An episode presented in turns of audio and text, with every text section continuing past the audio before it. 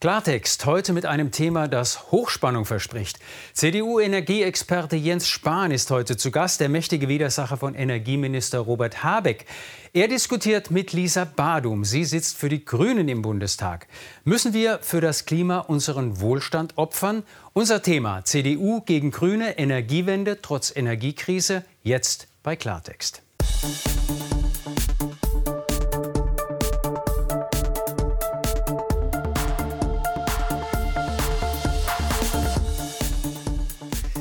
Willkommen zu Klartext aus Berlin. Schön, dass Sie bei uns sind. Willkommen auch meine beiden Gäste.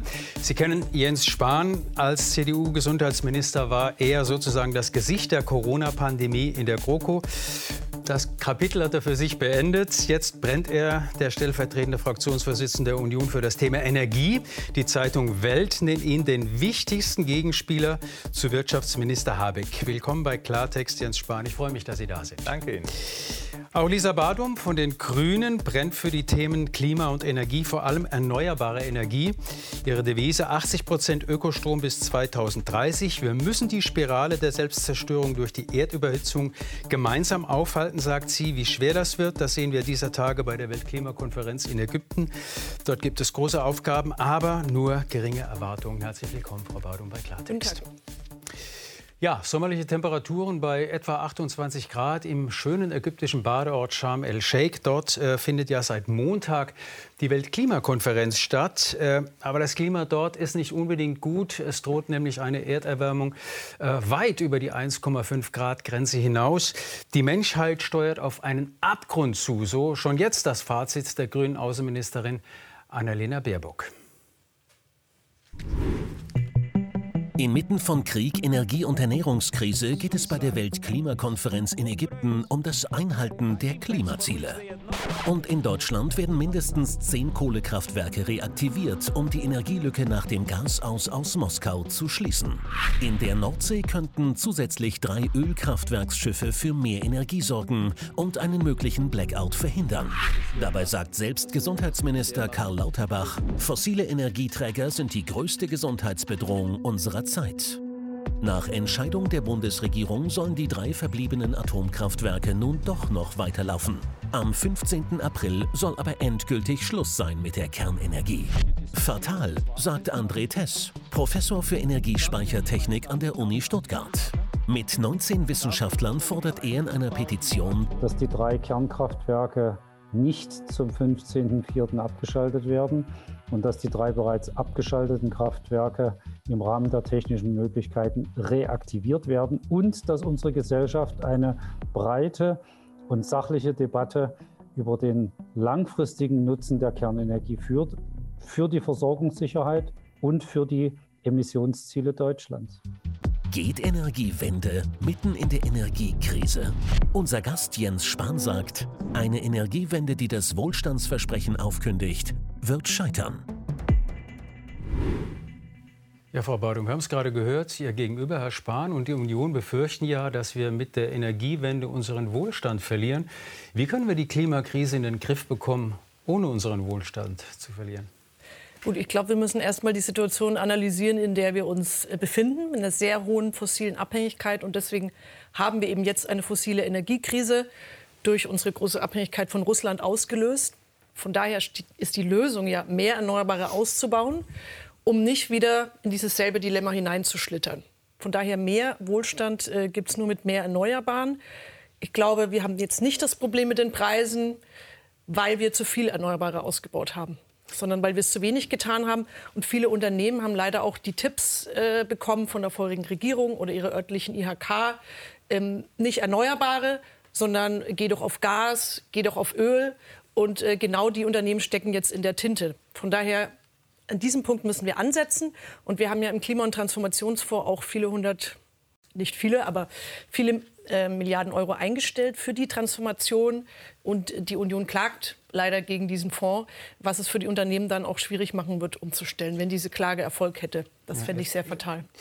Jetzt sagt ja Ihre äh, Frau, Frau Badung, also diese Energiekrise, die muss beherzt und schnell angegangen werden. Es muss alles dafür getan werden, ähm, um ähm, die Energiekrise auch möglichst schnell zu beenden. Was ist daran schlecht?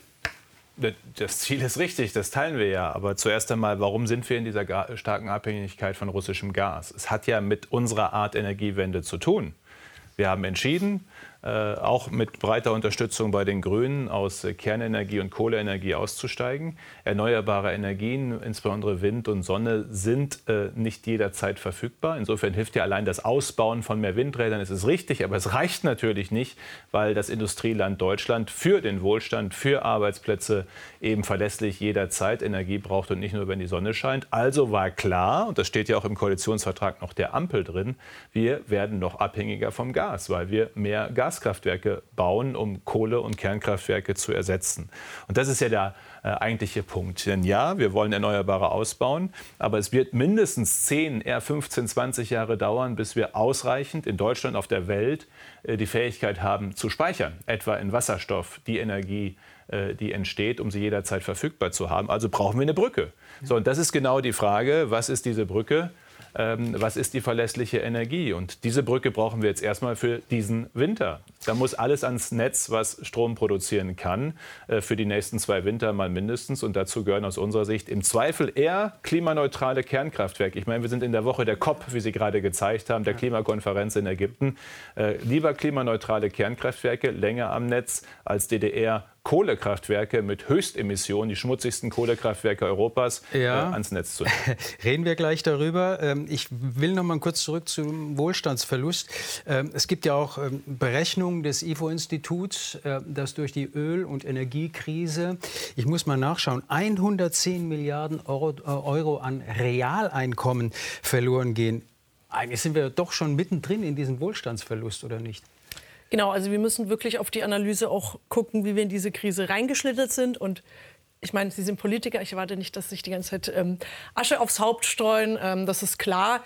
Aber ähm, man muss ja schon zugeben, dass die Gasspeicher leer waren, als wir sie übernommen haben und ähm, dass die Abhängigkeit gezielt von einem Gaslieferanten, ja von der GroKo stark, äh, der GroKo stark vorangetrieben Joschka wurde. Fischer. Alle wissen, ähm, dass die Grünen sich immer gegen Nord Stream 2 ausgesprochen haben und es geht ja auch nicht nur um fossiles Gas, sondern ähm, wir haben immer gesagt, wir müssen auch grünes Gas umsteigen. Also Gas ist nicht gleich Gas, aber ähm, diese grüne Transformation, das ist auch die, die wir im Koalitionsvertrag noch mal ähm, ganz klar anstreben. Und deswegen mit denselben Mitteln, die uns in die Krise geführt haben, jetzt wieder rauszugehen, das heißt mit fossilen Energien, fände ich schwierig. Wir haben jetzt sehr hart gekämpft, Energiesicherheit herzustellen. Die Gasspeicher sind zu 100 Prozent voll. Wir haben auch äh, schwierige Entscheidungen treffen müssen. Insbesondere aber haben wir ein großes Beschleunigungspaket für Erneuerbare auf den Weg gebracht. Und die Vergangenheit kann man nicht rückgängig machen, aber es wäre gut, wenn sich jetzt konstruktiv am Thema mehr Energiesicherheit mhm. befassen würden und äh, zu fordern, dass wir Atomkraftwerke weiterlaufen lassen, wofür wir ähm, Rohstoffe aus Russland brauchen. Es also, bringt leider nicht mehr Sicherheit, sondern dann führen mhm. sie uns wieder noch weiter in die Unsicherheit rein. Und das ist nicht das, was ich möchte für die Wirtschaft. Für die Na, erstmal möchte ich, dass wir gut durch diesen Winter kommen. Es geht ja um bezahlbare Energie. Wir haben Höchstpreise. Viele wissen gerade nicht, ob Bäcker, private Haushalte, Industrie, wie sie die bezahlen sollen. Es geht um Versorgungssicherheit für diesen Winter.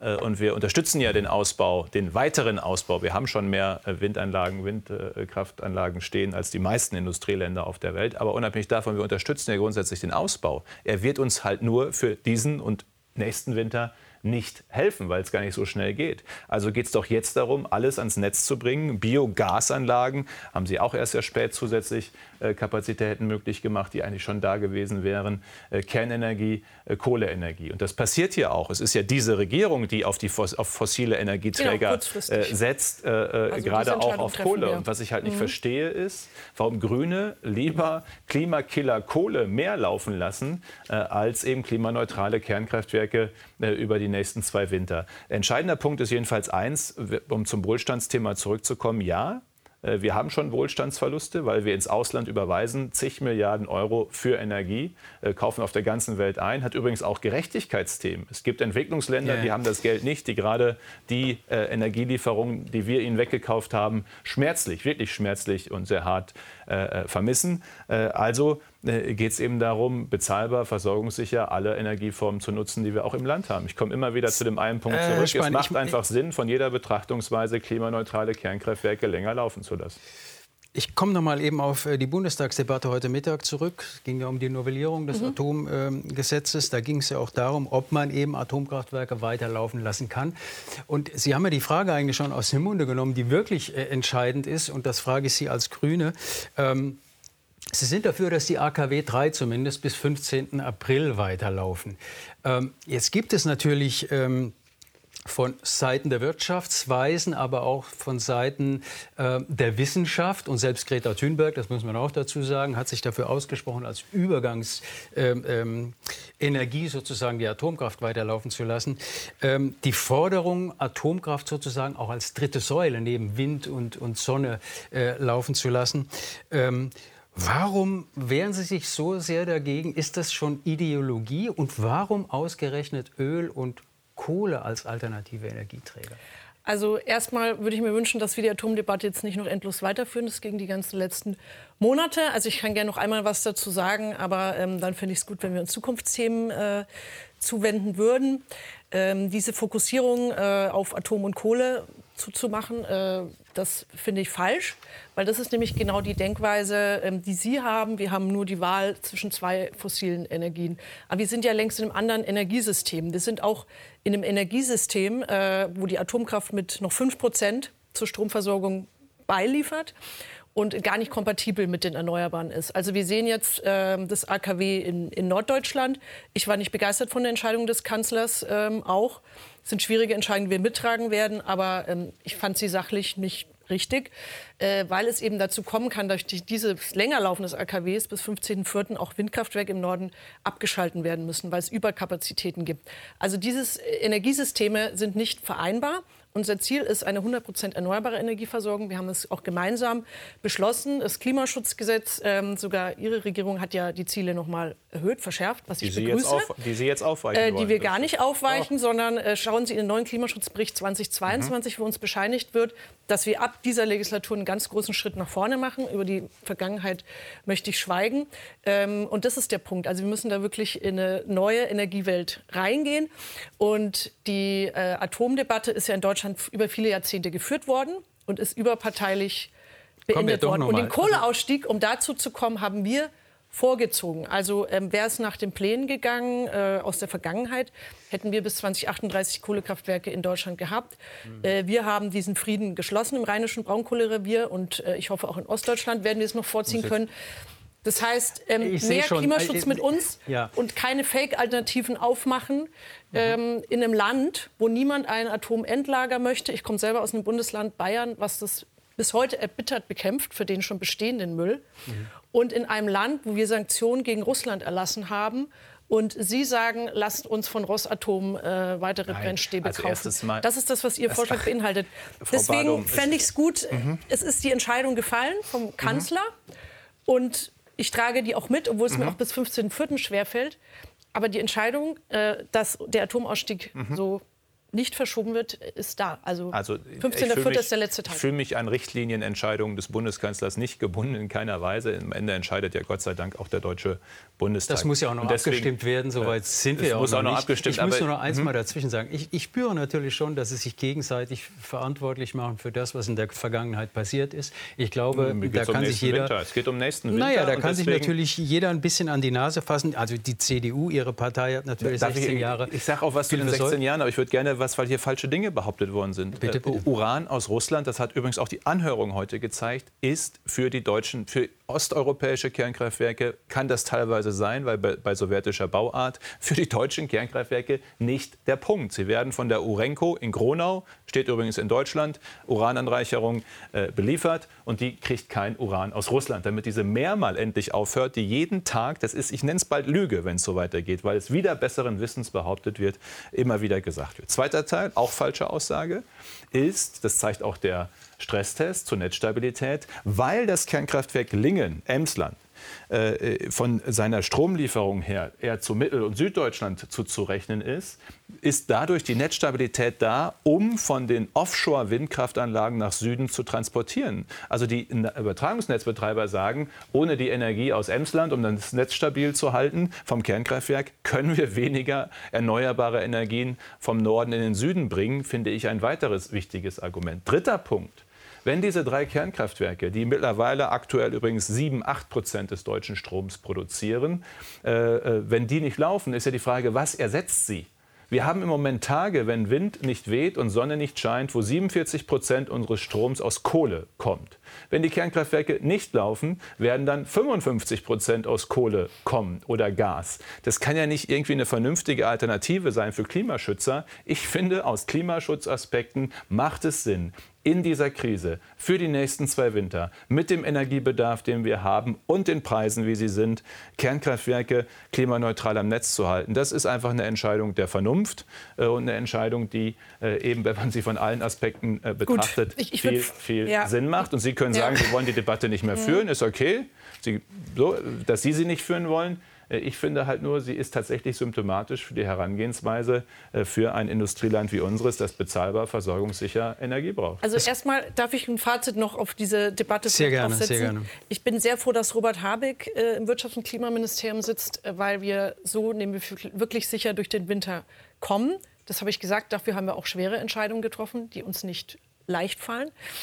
Aber ähm, alle Berechnungen zeigen, dass die Atomkraftwerke keinen großen Beitrag leisten, weder zur Energieversorgung und zur Netzstabilität einen kleinen Beitrag leisten können und auch bei der Kostensenkung. Also diese ganzen Argumente, die Sie seit Monaten Welche vortragen. Welche Energieform wird sie ersetzen? Die Gas, ganzen, Gas oder Kohle? Wir sind auf dem Weg in ein Energiesystem mit 100 Prozent erneuerbar, auch mit grünen Gasen. Diesen Winter? Nicht Welche diesen Winter, deswegen haben wir diesen Winter, kann ich bitte kurz ausreden, mhm. schmerzhafte Entscheidungen getroffen. Das wissen Sie, auch zum Beispiel flüssige ähm, Flüssiggasterminals, also die mobil anlanden sollen. Das ist alles nichts, was mir als Grüner einfach ähm, fällt. Aber weil ich weiß, dass wir nicht von heute auf morgen die Erneuerbaren sofort schnell ausbauen können, haben wir diese schweren Maßnahmen diesen Winter beschlossen. Und es zeigt, wir, wie vernünftig wir agieren. Aber die Frage ist doch, was ist der Long-Term-Plan? Und mich würde interessieren, Energiesicherheit, was machen Sie mhm. konkret zum Beispiel in Bayern für die Energiesicherheit? Bayern ist die Schwachstelle in diesem ganzen Stresstest, weil wir eben keine Übertragungsleitung mhm. von Nord nach Süd haben. Und das Einzige, was jetzt Dynamik nach Bayern gebracht hat, ist das Wind-an-Land-Gesetz dieser Bundesregierung. Es ist seit acht Jahren das erste Mal, dass ich Dynamik beim Windkraftausbau sehe. Und auch das wird von der CSU noch ausgebremst. Sie haben ja neulich auch mit Ilse Aigner posiert, haben das scheinbar ein enges Verhältnis, also auf politischer Ebene. Und ähm, das ist das, was mich interessiert und was die Bürgerinnen und Bürger mhm. interessiert und nicht, ob sie übermorgen Brennstäbe aus Kasachstan oder Australien herbekommen wollen. Das ist nicht, das ist nicht mhm. der Gegenstand. Also, dass wir hier in Deutschland zu wenig Windräder haben und dass hier auch äh, der Ausbau der Windräder äh, so, so, sehr ins Stocken geraten ist, das ist jetzt nun mal nicht äh, tatsächlich der, der Ampelregierung anzulassen. Da haben natürlich mhm. auch äh, die Vorgängerregierung unheimlich viel verbockt, auch in den letzten 16 Jahren. Ich will ja nach vorne gerichtet aber, diskutieren. Deswegen frage ich, was kommt jetzt? der Umgang ja mit dieser Krise Krise. Das ist, ist jetzt nun mal, lassen Sie mich das noch äh, sagen. Das ist aber nicht wahr. Der Umgang mit dieser Krise und das Krisenmanagement, das ist natürlich jetzt Aufgabe dieser Regierung. Und da reiben wir uns natürlich schon manchmal die Augen. Der Winter kommt nämlich. Äh, und die Deutschen, die sitzen zu Hause und drehen nur so ein bisschen an der Heizung äh, und frieren und müssen sich natürlich auch ein bisschen mit der Aufforderung äh, der Regierung zurechtfinden. Sonst wird nämlich das Gas knapp. Gaspreisdeckel, Strompreisbremse, Einmalzahlungen an die Verbraucher. Doch wann kommen diese Entlastungen endlich? Eine einmalige Entlastungszahlung für Haushalte und Unternehmen ist noch für den Dezember geplant. Die Strompreisbremse soll dann im Januar kommen. Die Gaspreisbremse erst im März, vielleicht aber auch früher.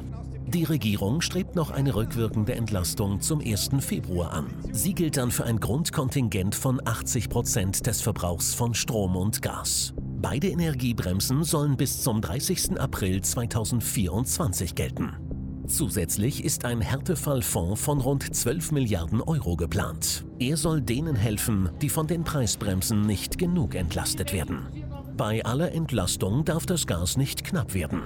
Deswegen brauche es nun auch Sparanreize wie Bürger-Spargutscheine, sagt unser Gast Jens Spahn. Appelle allein reichen nicht. Denn Experten warnen bereits, im nächsten Winter kommt es noch dicker.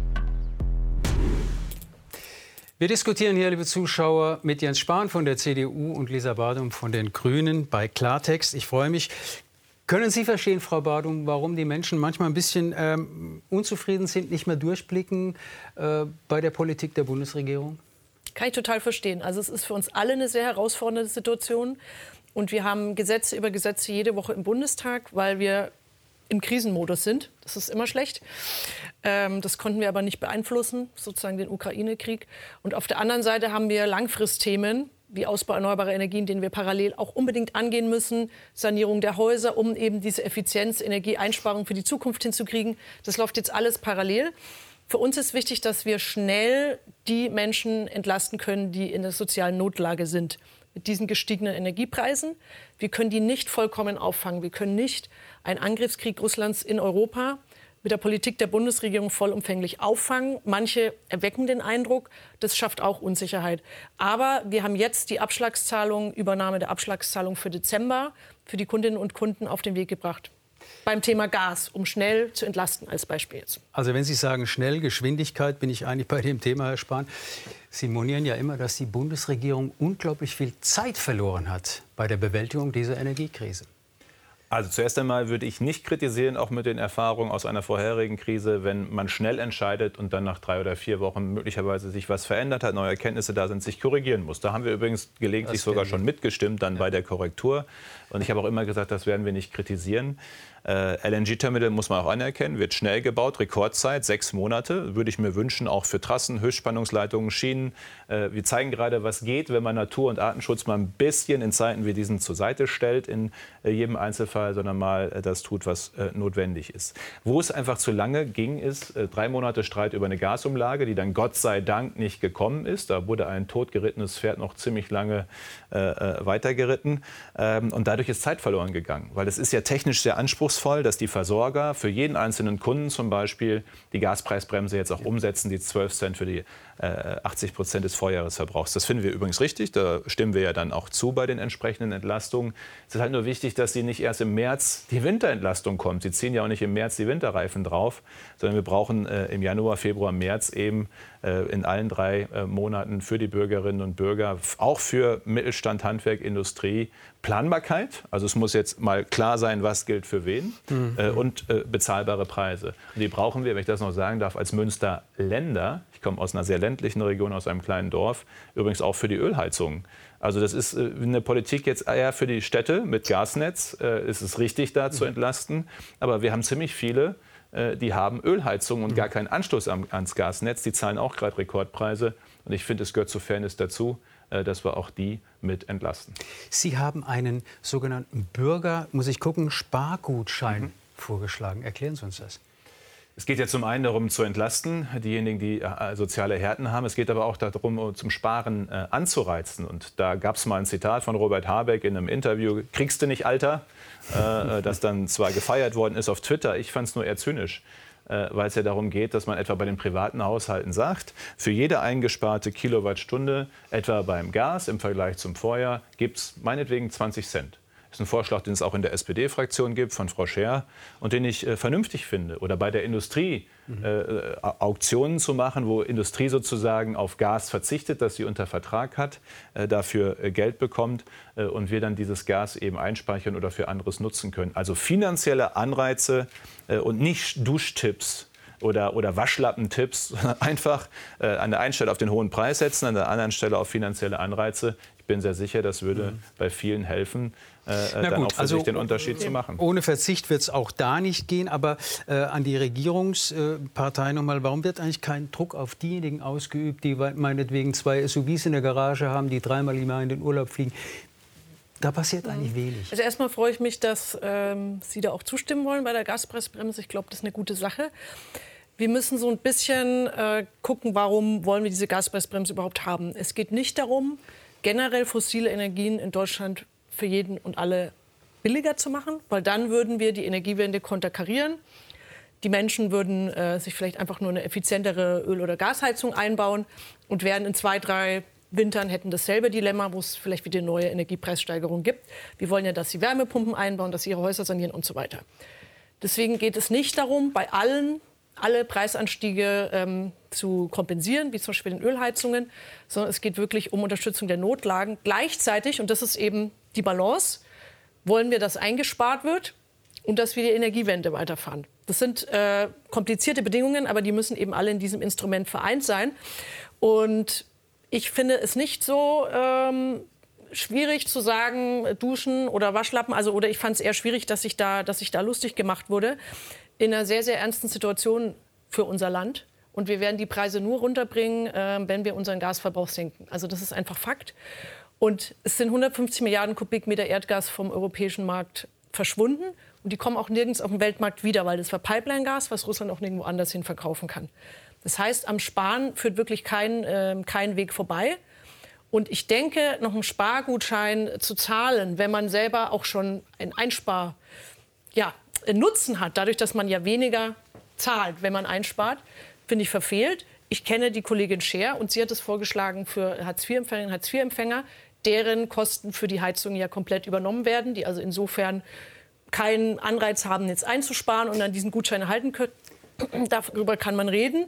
Aber generell äh, also noch einen Bürgergutschein zur Einsparung zu, rauszugeben. Aber nochmal, warum, ich, warum, bringt uns jetzt nicht warum geht man nicht ganz konkret mal die Reichen an? Sogar die, die Wirtschaftsweisen haben es in ihrem jüngsten Bericht gesagt, man muss mehr ja. von den Reichen fordern für die Allgemeinheit, für den auch sozialen Zusammenhang. Finde ich total richtig. Ich stimme den Wirtschaftsweisen absolut zu. Ich finde, es ist ein äh, richtiger Punkt, dass in, der, in dem Bericht der Gaspreiskommission noch mal drin stand, dass äh, ab einem Einkommen, ich glaube 75.000 Euro, das als äh, Geldwert der Vorteil auch versteuert werden muss, was man bekommt an Gasbeihilfen. Es gibt auch nur einen Be äh, Zuschuss 80 Prozent bzw. 70 Prozent bei Unternehmen. Es gibt keinen hundertprozentigen Zuschuss. Ich hätte mir noch sehr gut eine ähm, absolute Verbrauchsobergrenze vorstellen können. Also dass eben die Reichen, die Sie jetzt angesprochen haben, ohne dass ich jetzt äh, jemanden da diskriminieren will, äh, eben diese Gaspreisbremse auch nicht bekommen.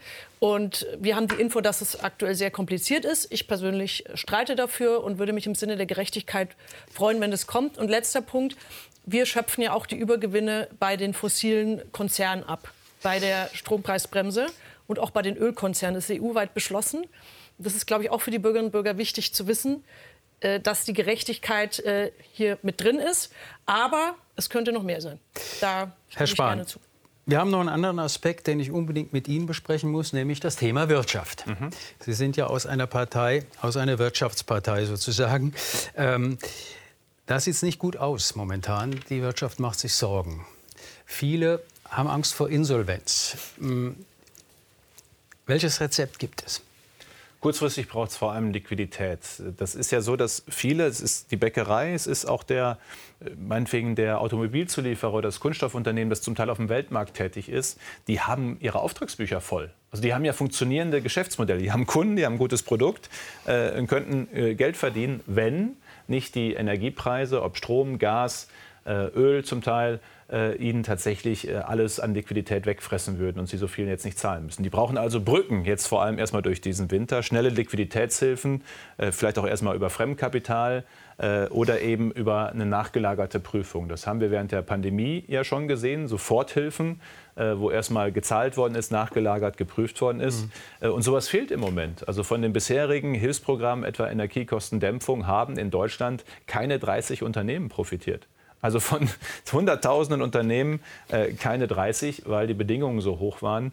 Äh, und deswegen ist es eben sehr, sehr wichtig, diese Brücken zu bauen. Und zum Zweiten eine Perspektive zu geben. Das ist nicht leicht, aber es ist wichtig, wie der Energiepreis eigentlich in, in drei, in fünf, in zehn Jahren in etwa sein wird. Was wir gerade erleben, ist eine Deindustrialisierung Deutschlands und eine Reindustrialisierung der USA, weil nahezu jedes Unternehmen, Chemie, Stahl, äh, äh, Automobilzulieferer, das kann seine Investitionen gerade nicht in Deutschland macht, sondern im Zweifel in den USA. Wir werden uns gleich mit dem Thema günstiger sind. Deswegen braucht es planbare ja. Energiepreise auch nach der Krise. Ja. Darüber werden wir gleich noch mal reden, über das Thema Deindustrialisierung, äh, was ein ganz, ganz wichtiger Aspekt ist.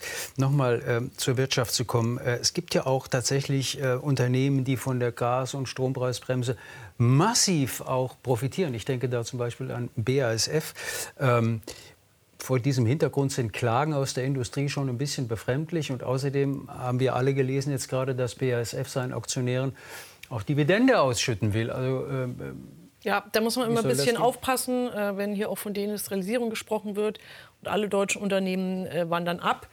Das sind häufig auch Krokodilstränen, äh, die Konzerne da vergießen.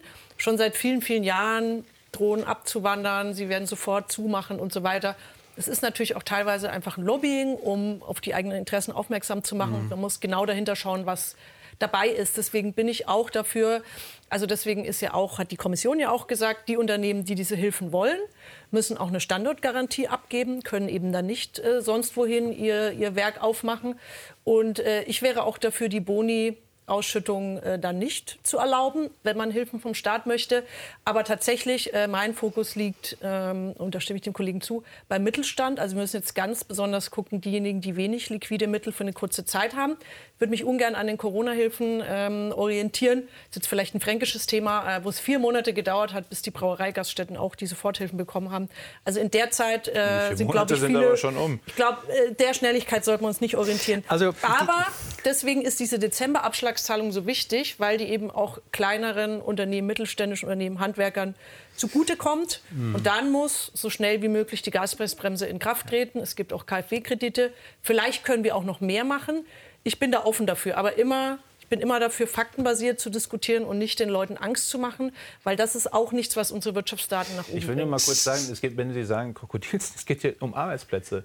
Am BASF-Standort äh, in Deutschland, Ludwigshafen, wird abgebaut werden. Scheffler verkündet Abbau nahezu jede Investitionsentscheidung dieser Unternehmen, und das geht bis in den Mittelstand hinein, der ja zum Teil auch international Standorte hat, es investiert gerade keiner in Deutschland. Es gibt einige bei den Grünen, die reden ja sogar Degrowth das Wort. Die freuen sich darüber, also dass nicht äh, aufgebaut wird, Wachstum da ist, sondern dass wir weniger Industrie haben in Deutschland. Das sind aber die Arbeitsplätze, die unsere soziale Sicherung, unseren Wohlstand finanzieren. Ja, und deswegen warne schauen. ich davor, ja. diesen Arbeitsplatzabbau jetzt hier als, das ist für die Menschen, die gerade da um ihren Job bangen, ein ziemlicher Schlag ins Gesicht, wenn Sie hier von Krokodils nee, Lass uns die Fakten anschauen. Also zum Beispiel Scheffler hat auch in den letzten Jahren viele Arbeitsplätze abgebaut. Wenn es jetzt wegen, nur wegen der Energiepreise ist, ähm, bin ich da offen dafür, mir das anzugucken. Aber Sie können hier auch nicht generell sagen, wenn, ähm, Herr Sattler hat es erwähnt, Boni ausgezahlt werden, dass es allen Unternehmen schlecht geht. Also wir müssen einfach differenziert drauf gucken.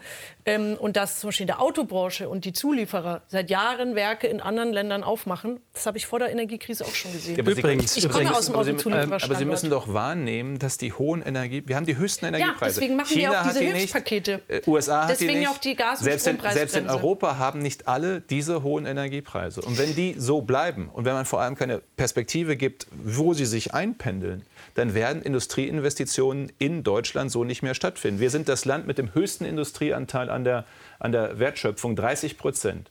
Äh, die, die, die, Frankreich ist irgendwo zwischen 10 und 15 Prozent, äh, Vereinigtes Königreich in der Größe. Wir sind mit Abstand diejenigen, die am meisten Industrie haben. Das und macht trotzdem, uns so wirtschaftlich trotzdem, stark. Und deswegen Spahn, würde ich davor warnen wollen, das auf die leichte Schulter zu trotzdem, nehmen. Trotzdem ausgerechnet die Neue Zürcher Zeitung Deutschland unterstellt Deutschland mhm. da, wir jammern die Deindustrialisierung sozusagen herbei äh, und glauben nicht mehr so sehr an unsere eigene Stärke. Deindustrialisierung, das war ja einst ein Faktor, liebe Zuschauer, äh, für wachsenden Wohlstand, also weniger Industrie, mehr Dienstleistung. Das ist doch kein wachsender Wohlstand. Das war mal, ja. Denn jetzt könnte die Deindustrialisierung äh, ja, zu einer massiven äh, Wirtschaftskrise auch führen und den Wirtschaftsstandort Deutschland schaden. Als Folge der Energiekrise immer weiter steigende Energiepreise und wegen des Fachkräftemangels. Erste Unternehmen schichten um, verlagern energieintensive Bereiche ins Ausland, wandern gänzlich ab oder gehen pleite. Dabei sind die Auftragsbücher voll. Glaswaren- und Kunststoffhersteller kämpfen um ihre Existenz. Große Teile des Handwerks, Bäcker und Gastwirte ebenso. Doch nicht nur der Mittelstand ist betroffen. BMW und RWE planen Milliardeninvestitionen in den USA. Chemieriese BASF will in China für 10 Milliarden Euro seinen weltweit drittgrößten Standort bauen, während in Deutschland Stellen abgebaut werden.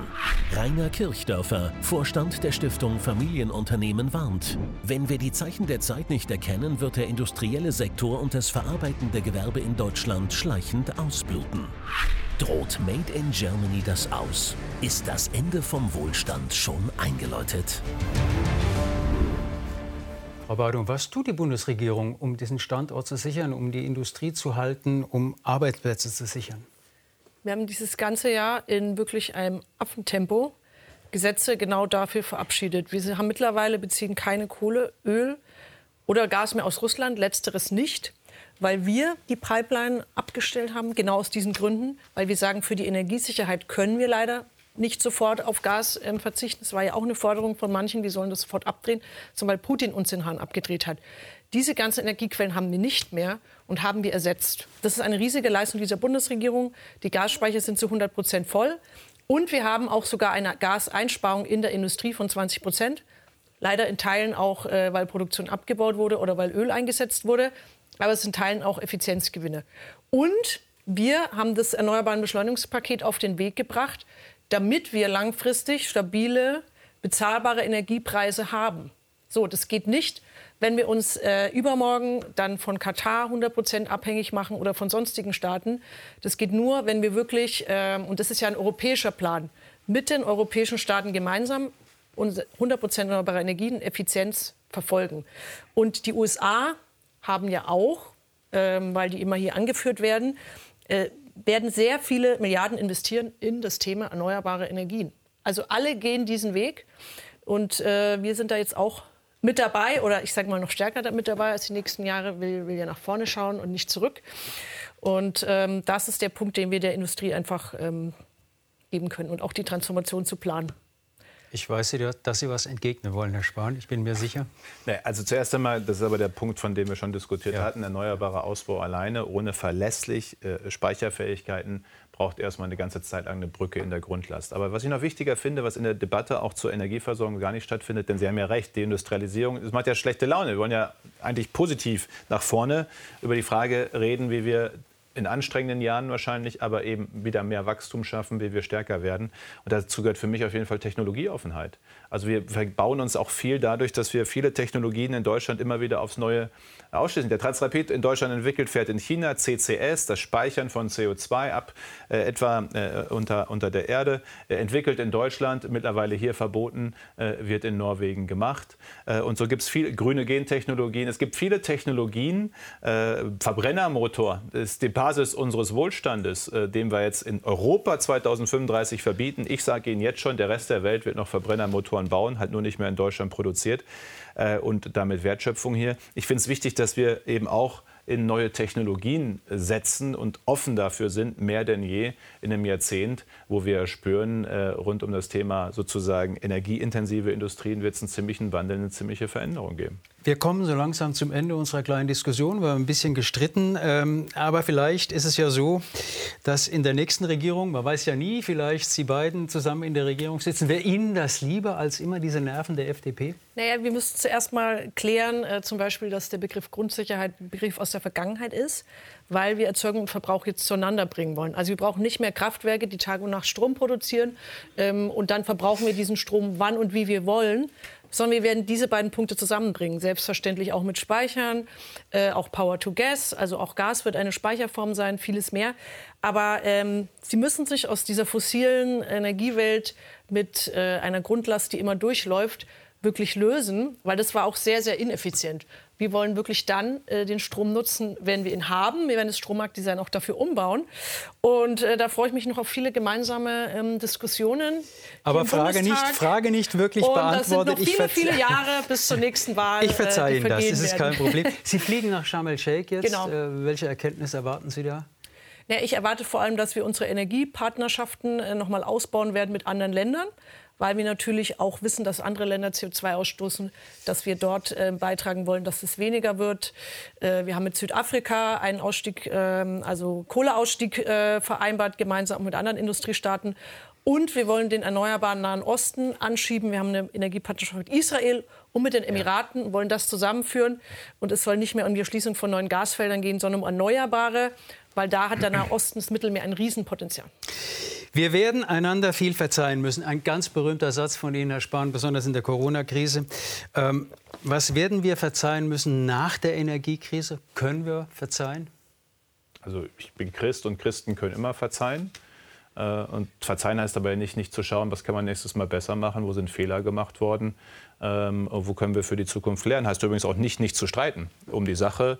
Äh, und das, die Frage ist immer, wie. Das ist, dass man erbittlich bleibt und das einfach so macht, dass man miteinander äh dann äh, im Zweifel auch weiterarbeiten kann. Und ich glaube, das kriegen wir alles in allem ganz gut, äh, ganz gut hin. Aber auch in dieser Energiekrise wird es ein paar Dinge geben, äh, die nachher aufzuarbeiten sind. Ich bin schon auf den Bundesrechnungshofbericht zum Gaseinkauf gespannt. Darüber wird gestritten werden. Gute Kultur in unserer Demokratie und wir hoffen, dass das auch so bleibt. Das war Klartext, liebe Zuschauer. Schön, dass Sie dabei waren. Ich bedanke mich bei meinen Gästen, Lisa Badum und Jens Spahn. Nächste Woche ist mein Kollege David Rode wieder für Sie da. Wie immer, mittwochs 22.10 Uhr. Machen Sie es gut.